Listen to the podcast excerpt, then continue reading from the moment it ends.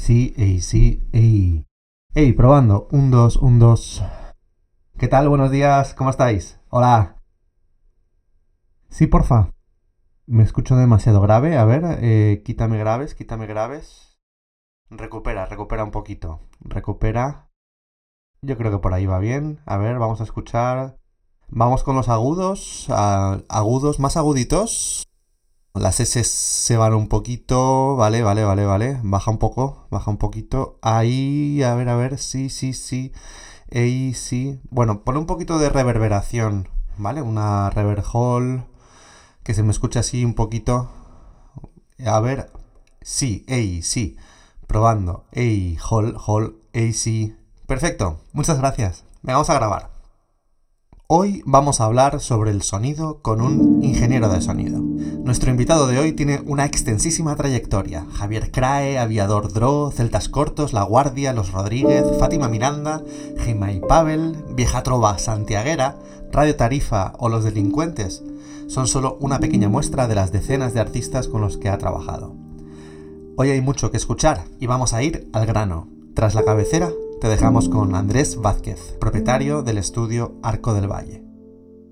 Te damos la bienvenida a Glocal Sound Podcast, una experiencia inmersiva donde exploramos el fascinante mundo del sonido y su impacto en nuestras emociones. Soy Diana Núñez. Y yo, Héctor González Sánchez. Gracias por acompañarnos en esta aventura sonora.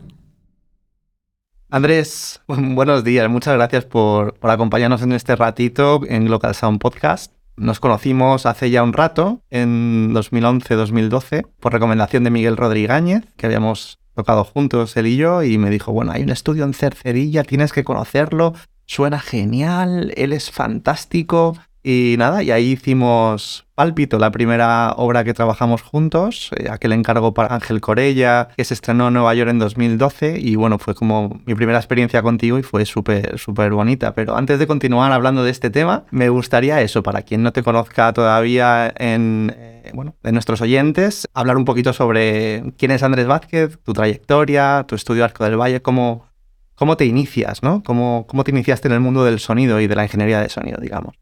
Muy bien.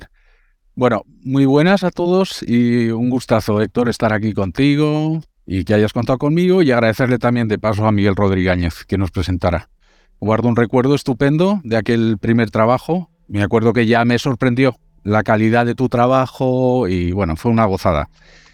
Te cuento un poquito. Eh, dice, yo me dedico a esto porque no tuve más remedio. Es decir, por un lado, eh, de niño en mi familia había bastante impregnación con la música en un plano amateur y con siete años empiezo violín, luego me paso a la guitarra clásica, luego al piano clásico y luego ya en la adolescencia eh, bajo eléctrico, etc. Decir que yo soy disléxico, todo el tema académico y ciertos métodos como que en principio no iban muy bien conmigo. Entonces eh, yo me planteo dos cosas una, eh, hacer veterinaria, que no puedo, por mi tema disléxico, digamos que estaba ahí reñido con, todo el tema académico, y por la impregnación musical que tenía, y digamos que siempre el oído me ha funcionado, pues eh, decido embarcarme en el mundo del sonido, de la música, a través de lo que sería el, el registro técnico, ¿no? Estudió aquí en Madrid en el CEP y estudió en Gateway en Londres con Dave Ward como tutor y me vengo desde Inglaterra con un primer equipo que era una mesa estudio máster no muy grande, 1682 y un grabador de 8 pistas. Me instalo en una de las habitaciones de la casa de mi padre y me pongo ahí a hacer mis primeros eh, experimentos. A su vez entró en contacto otra vez con uno de los estudios donde yo había grabado como músico amateur, digamos, que grabamos varios discos, eh, que se llamaba Musitron, con los hermanos Garrido.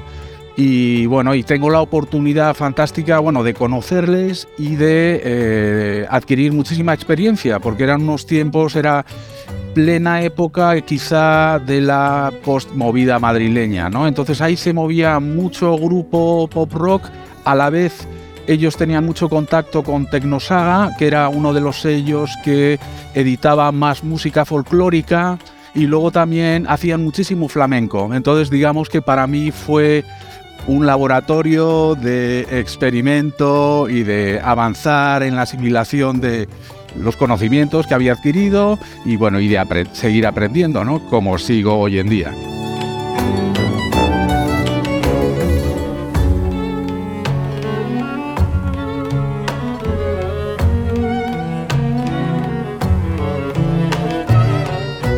Eh, después de Musitron estoy, eh, no llego al año, una temporadita con eh, mi querido reverendo Ángel Muñoz y también Manolo Villalta, que tenía un estudio que se llamaba La Villa, un estudio así muy alternativo.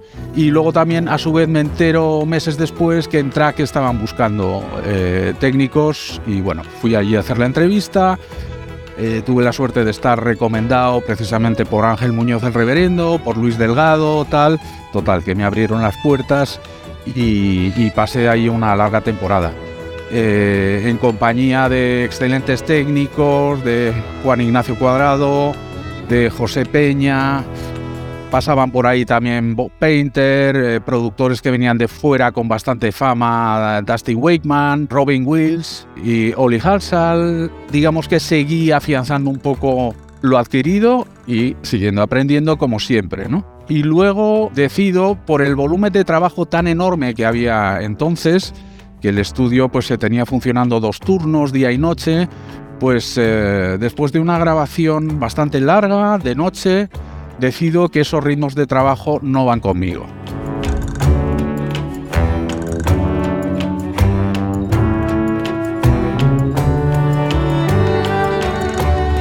y decido independizarme, eh, hacerme técnico freelance, inicialmente dependiendo un poco de trabajos que me ofrecían de estudios en Madrid y a la vez me voy montando mi pequeño estudio aquí en casa, que en principio era un control y una sala pequeñita.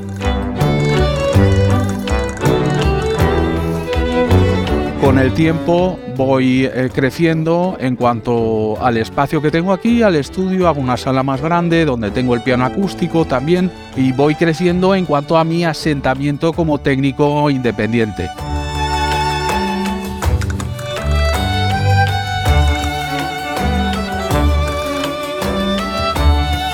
Ya llega un momento que dejo de, bajar a Madrid a trabajar en los estudios. Lo que sí hago de vez en cuando es salgo fuera eh, a Canarias sobre todo. Tengo un vínculo muy estrecho y muy fuerte con eh, toda una serie de amigos que tengo allí en Canarias, como son la gente de la productora Heito, eh, Miguel Manescau, eh, Yul Ballesteros, en fin.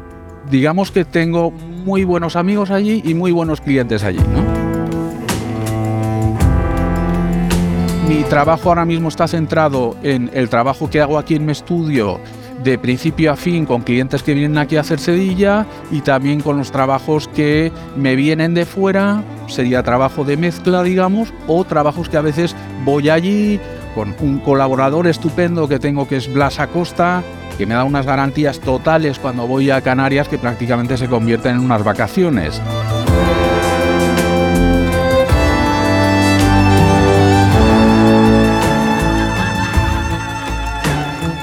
me puedo permitir el trabajar con mis amigos, que es algo pues muy bonito y muy agradable, ¿no? Y bueno, y seguir creciendo también junto a ellos y los proyectos que hacen. Eso sería un poco eh, mi trayectoria resumida en, eh, en unos minutos. Qué fantástico escucharte. No conocía a fondo, no conocía a fondo tu, trayectoria, sobre todo esos, inicios. Me gustaría, si me puedes comentar algunos proyectos destacados de tu carrera que digas, aquí en aquel momento, en este momento y en este otro, ha sido como grandes momentos de, aprendizaje o estoy especialmente orgulloso de, de, esos tres puntitos. Sí, mira, yo te diría esos primeros proyectos en los que me empiezo a sentir eh, a gusto y cómodo, también por la confianza depositada en mí, son unos primeros proyectos que hago en track para Gema y Pavel, excelentes personas e increíbles músicos cubanos, para el sello Nube Negra. También es que era una música tan bella y tan estimulante que era una gozada meterse ahí, ¿no? Y bueno, tú sabes muy bien cómo es esto, que La música, cuando está bien hecha, es como un puzzle muy bien hecho. Todas las piezas encajan perfectamente, ¿no?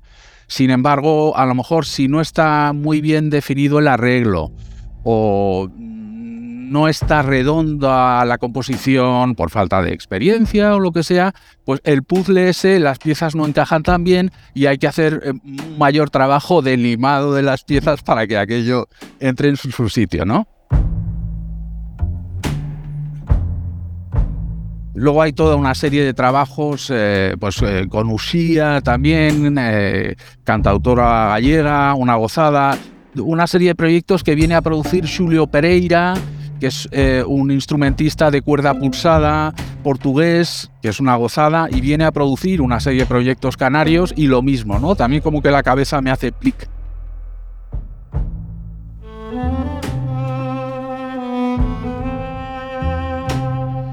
Y luego, evidentemente, eh, ha habido muchísimos proyectos. Tengo que decir que Pálpito y nuestro primer trabajo también es uno de esos proyectos donde digo, ole, esto es, esto es una obra muy redonda, muy bien hecha, tocando muchos palos, muchas líneas distintas estéticas y bueno, pues una gozada, Héctor, también el que me hayas embarcado en, proyectos como ese, ¿no? En los que he podido disfrutar muchísimo y también eh, sorprenderme, que siempre es, es grato, ¿no?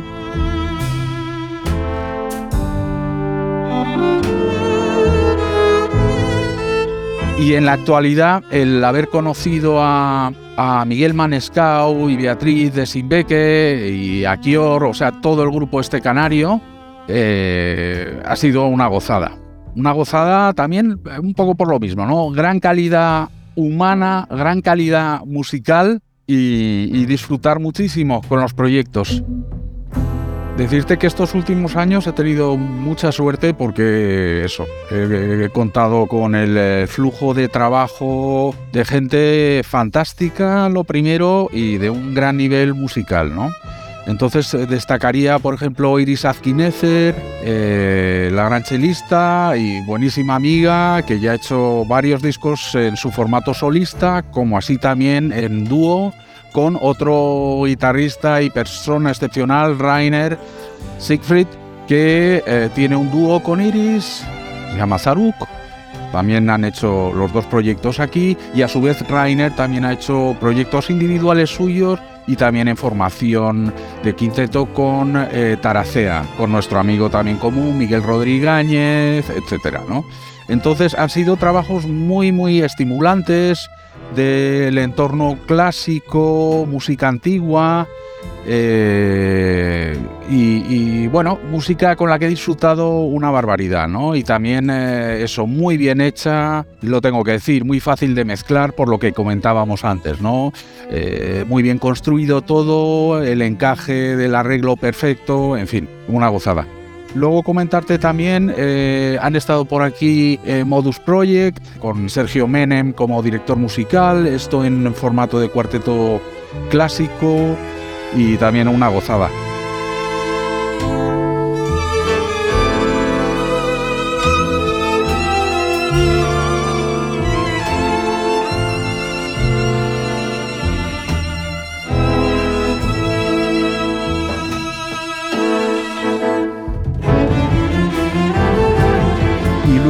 En otro registro, en otro género musical, lo que ya he mencionado antes de Miguel Manescau con su formación sin beque, una maravilla de proyecto. Eh, mezclando folclore, jazz, eh, progresivo, una delicia. También con Jules Ballesteros, en un género así más jazzístico, pues eso, disfrutando mucho de toda esta serie de proyectos, ¿no? Eh, todos estos últimos provenientes de mis queridas Islas Canarias. Cuéntame un poquito sobre tu metodología a la hora de trabajar o de abordar un proyecto completo. ¿Cómo, ¿cómo lo haces? ¿Cómo haces tu magia? Bueno, eh, vamos a ver, lo primero que hago es impregnarme muy bien a través de conversaciones y muestras sonoras del proyecto que vamos a realizar. Es decir, eh, pues eso, ver las características, dónde se va a hacer, formación, qué es lo que se pretende, qué es lo que tiene en mente, cuál es la expectativa del compositor, arreglista o productor. Y bueno, y una vez que pienso que ya tengo bastante información, empiezo a darle vueltas al asunto, ¿no? A ver cómo eh, podemos reflejar ese proyecto de la mejor manera y cuál sería la condición eh, ideal ¿no? para, para realizarlo tomando decisiones tipo a veces emplazamientos, si se cuenta conmigo, si se va a hacer aquí o si se va a hacer en otro espacio, decisiones técnicas también tipo cómo va a ser el registro, si es eh, un género clásico, si quieren eh, o la idea es una toma más ambiental o por el contrario quieren un sonido más definido y hacer una toma multipista, multimicrofónica, etcétera, ¿no? Entonces, primero darle una forma desde ahí, una vez que tengo claro cuál va a ser el escenario técnico, tomo las decisiones pues ya microfónicas, ¿no? Por ejemplo, pues eso, qué micros voy a usar para esta sección o para este instrumento, qué micros voy a utilizar para eh, este otro, ¿no? Porque con el tiempo me he dado cuenta que dependiendo del contexto y el escenario, es más interesante a veces usar una microfonía u otra, ¿no? por un tema de sensibilidad, de timbre, de coloración, que eh, si es excesivamente sensible y es en un sitio que vas a grabar eh, y hay público, una mala acústica, hay amplificación, pues te interesa utilizar microfonía que llamamos más dura, menos sensible, para que no te entre el sonido muy contaminado, ¿no? Pues entonces en definitiva, eso, tener en cuenta todos los aspectos técnicos, también incluso de ruidos que se puedan producir en la sala, tipo aire acondicionado, que no hay un aislamiento a lo mejor idóneo y a través de las puertas y salidas de emergencia, a veces si hay tránsito de camiones se oye un poco, en fin, todo eso es lo que nos va a definir qué tipo de toma microfónica realizar, ¿no?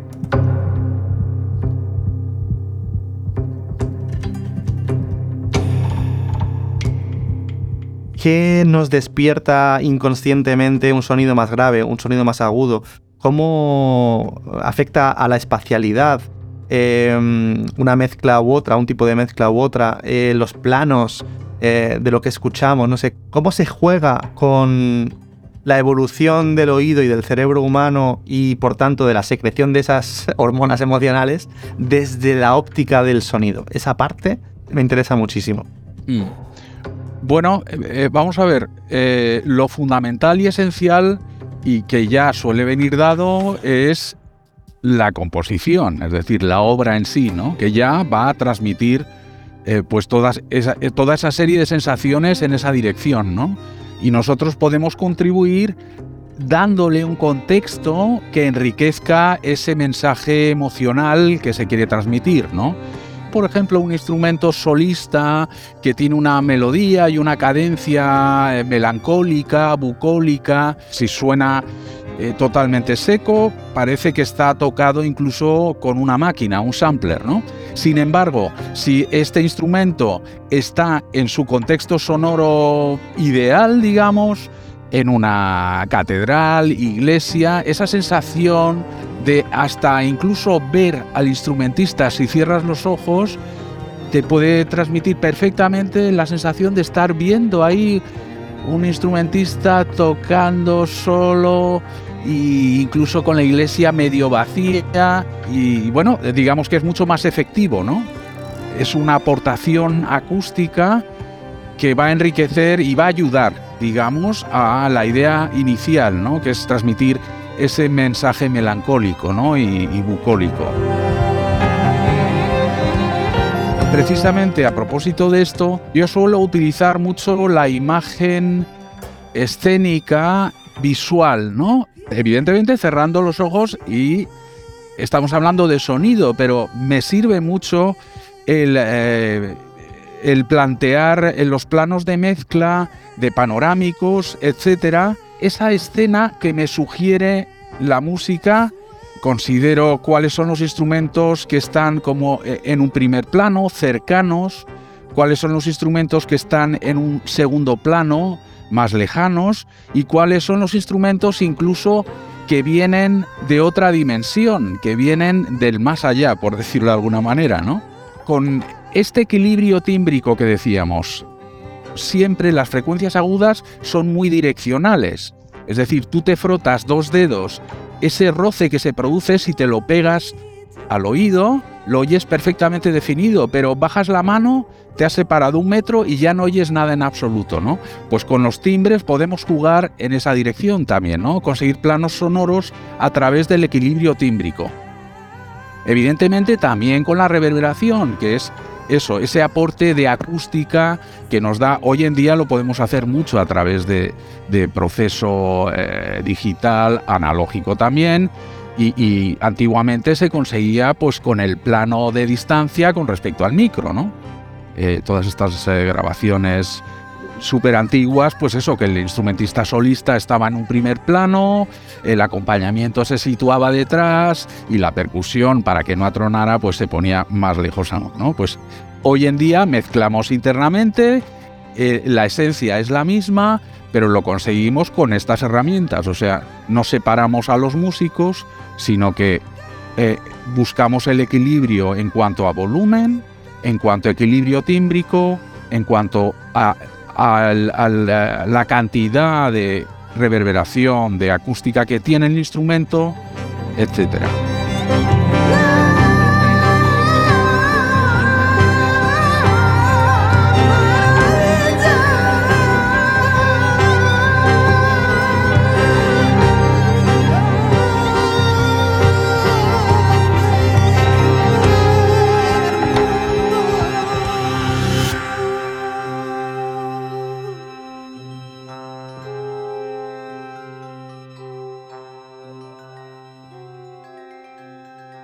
Lo que me comentabas de eh, los panorámicos, o sea, de la situación en el espectro sonoro, izquierda-derecha, ¿no? En general funciona lo que se define más que está sonando por un sitio o por otro, una vez más son las frecuencias agudas.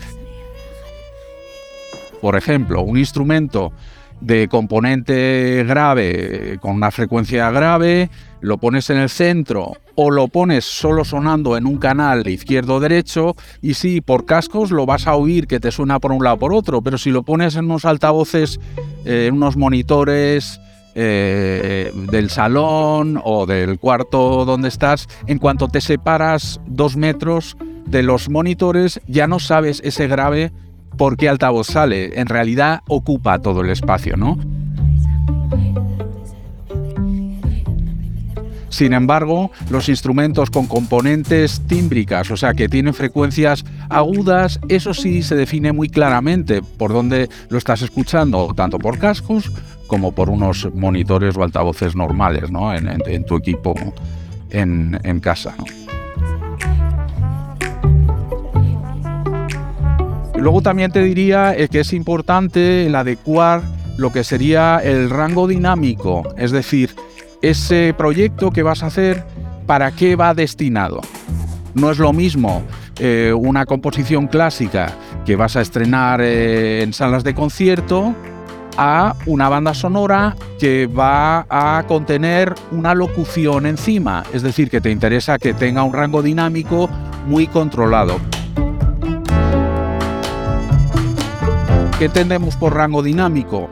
Pues sencillo, la diferencia entre las partes más suaves del mensaje de la música y las partes más fuertes, ¿no? Lo que sería un pianísimo y un eh, dos Fs de fortísimo, etcétera, ¿no? Es interesante tenerlo en cuenta, como ya sabes muy bien, a la hora de componer cuál es el contexto de, de esta música que voy a hacer pero también desde el lado técnico se puede trabajar ayudando en esa dirección, que las diferencias entre lo más suave y lo más fuerte no sean tan grandes.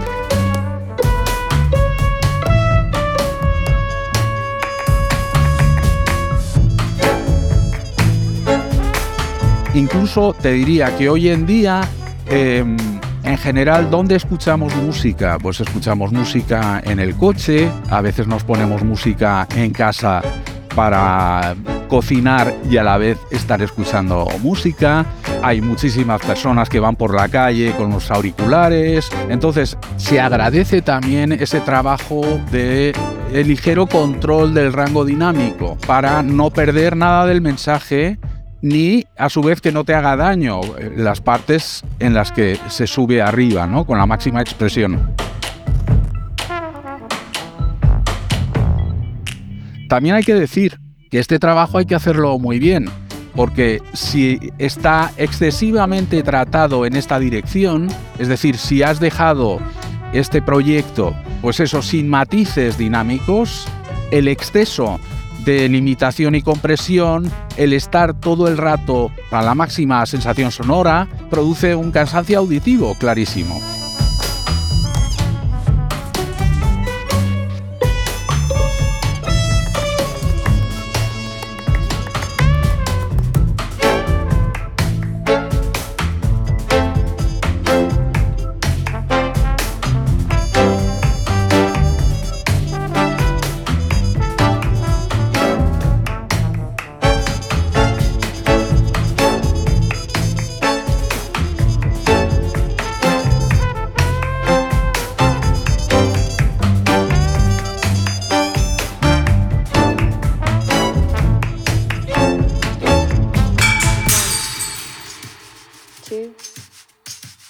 Yo sé que en el proceso de cierre de una mezcla y de masterización, es decir, en, ese proceso de escucha y eh, corrección de lo que has ido haciendo, tú te das muchos paseos por ahí con tus perros, ¿no? Para limpiar el oído. Cuéntame un poco cómo es este proceso de finalización de una mezcla, eh, de revisiones y de cierre. Eh, bueno, es cierto que cuando estás metido en, una mezcla, en muchos casos, escuchas y reescuchas eh, cientos de veces, eh, pues eso, la obra completa. Sobre todo si es compleja, hay muchísimos instrumentos, no sé, pues a veces eh, pensando en un proyecto de estos que conllevan 100 pistas. Entonces, pues digamos que cada vez que la oyes tienes que fijar tu escucha en algo muy determinado. Es decir, si hay, por ejemplo, cantante, dices, eh, voy a ver cómo está el tema de las S, si molestan en algún sitio, pues te haces, escucha de arriba a abajo y dices, ay, aquí voy a bajar eh, un dB y medio o dos dBs la S, tal. Ahora voy a fijarme incluso a veces en tema musical, en afinaciones. A ver esto cómo está de afinación, tal, tal a ver si no me he pasado con este efecto que había aquí, que tiene un componente súper grave, si eh, no está mal. Entonces, ¿qué es lo que ocurre? Que llega un momento que cuando has oído 20 veces la misma obra, con distintos eh, focos de atención, pues te mareas, o sea, pierdes la perspectiva y pierdes la capacidad, por lo menos yo pierdo la capacidad de análisis.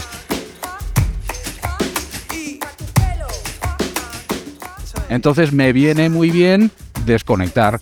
Entonces, en muchos casos, digo, me voy a dar un paseíto con el perrete. O a veces aprovecho y digo, venga, voy a irme a comer antes de echarme mis 20 minutos o 30 minutos de siesta, lo escucho otra vez para ver qué sensación me da. Entonces muchas veces termino de comer, me vengo y escucho lo que he hecho por la mañana y me apunto tres cosas.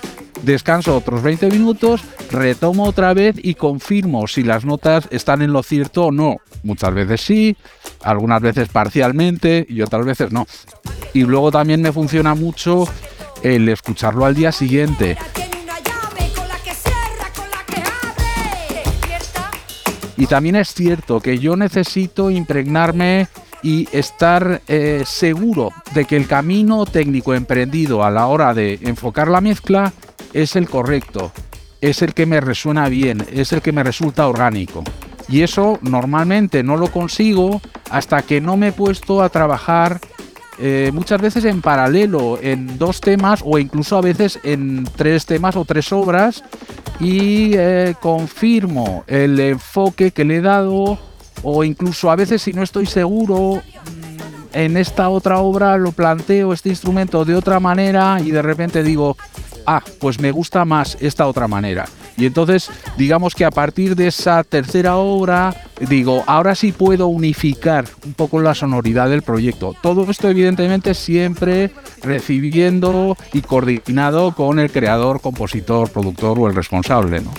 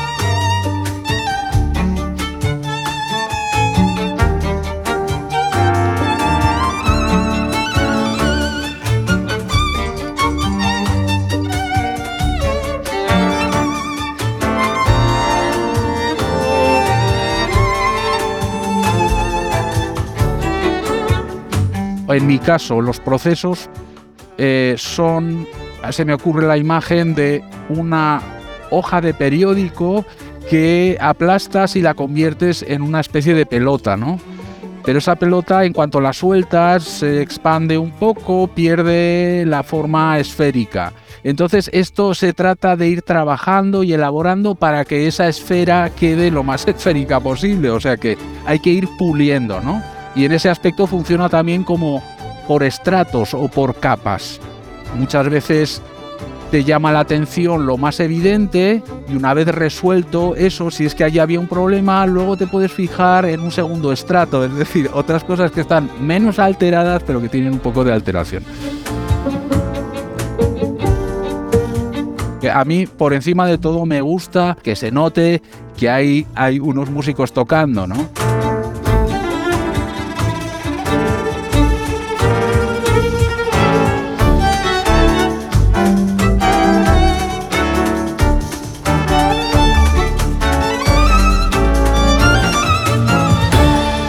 Ejemplo, en cuanto al proceso de mezcla y de mastering, a mí no me gusta pensar en una sonoridad estándar, sino en la sonoridad, como te decía antes, de cada proyecto. Que cada proyecto tiene una finalidad, pretende una cosa y tiene su sonoridad. Y dice, y si está ahí dentro, pues hay que intentar encontrarla.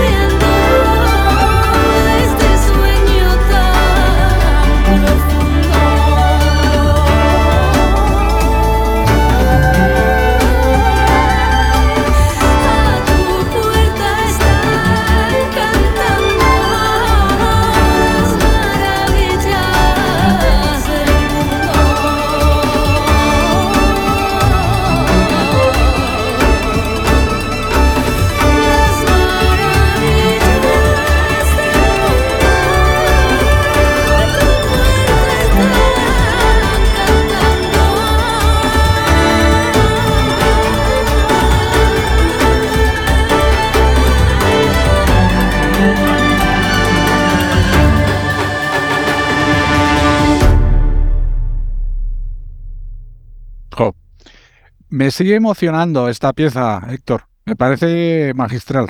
Es lo que tiene la música, ¿no? Cuando tiene emoción y, fluye. Es, es así. Es un, es un bonito ejemplo. No sé cómo agradecerte el cariño que le pusiste al proyecto. Eh, no sabía dónde me había metido y coordinar aquello fue súper bonito. Hiciste de maestro de ceremonias y recuerdo sobre todo tu manera de no solo equilibras eh, sonidos, sino que equilibras también personalidades, ¿no? Y voluntades humanas, ¿no? Eh, equilibras personas que llegan a un proyecto y, ¿no? Haces que aquello fluya. Colocas los elementos, tu manera de comunicar, tranquila, tu manera de, hablar, ¿no? Y de, y de acoger en tu espacio.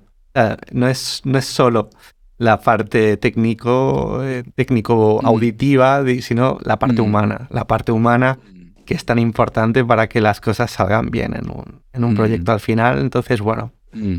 Gracias, Héctor. Yo siempre he dicho que no solo grabamos lo evidente, ¿no? sino se graba también lo sutil. Y eso pasa por, por el ambiente que se crea en el estudio a la hora de afrontar un proyecto y, bueno, y todo lo que serían las emociones, eh, el estado de ánimo, el, la resultante ¿no? de todo ese grupo de gente ahí metida y, bueno, intentar estar eh, direccionados, ¿no? En la eso, bien posicionados y en la correcta dirección, ¿no? Y, y, a la vez disfrutando, que eso también se refleja en los proyectos, ¿no? Bueno, Andrés, muchísimas gracias por este ratito juntos. Eh, ha sido maravilloso recordar esos momentos. Mm. y, y, nada, por muchos años más. Claro que sí. Que podamos seguir trabajando. Perfecto. Pues dice, aquí te espero. Andrés, ¿quieres, ¿quieres cerrar con alguna cosita, alguna reflexión? Eh, eh, bueno, por un lado, algo muy evidente, o sea, agradecerte la confianza que depositaste en mí y, la relación de amistad que mantenemos desde entonces. Y, bueno, a, seguir eh, intentando encontrar el caminito, disfrutando y construyendo cosas bonitas y que merecen la pena, ¿no?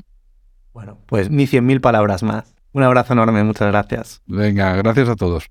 Chao.